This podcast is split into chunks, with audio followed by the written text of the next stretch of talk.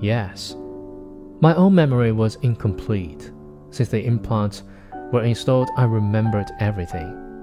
But that only accounted for me last 300 years of my life. I knew myself to be much older, but of my life before, the implants I recalled only fragments, shattered pieces that I did not quite know how to reassemble. He slowly and turned back to me, the dulling orange light on the horizon catching the side of his face.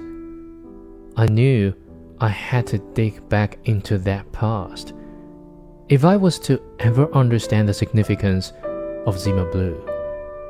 How far back did you get? It was the archaeology, he said. I followed the trail of my memories back to the earliest reliable event, which occurred shortly after the installation of the implants. This took me to Kharkov 8, a word in the Garlin Bight, about 19,000 light years from here. All I remembered was the name of a man I had known there, called Cobargo.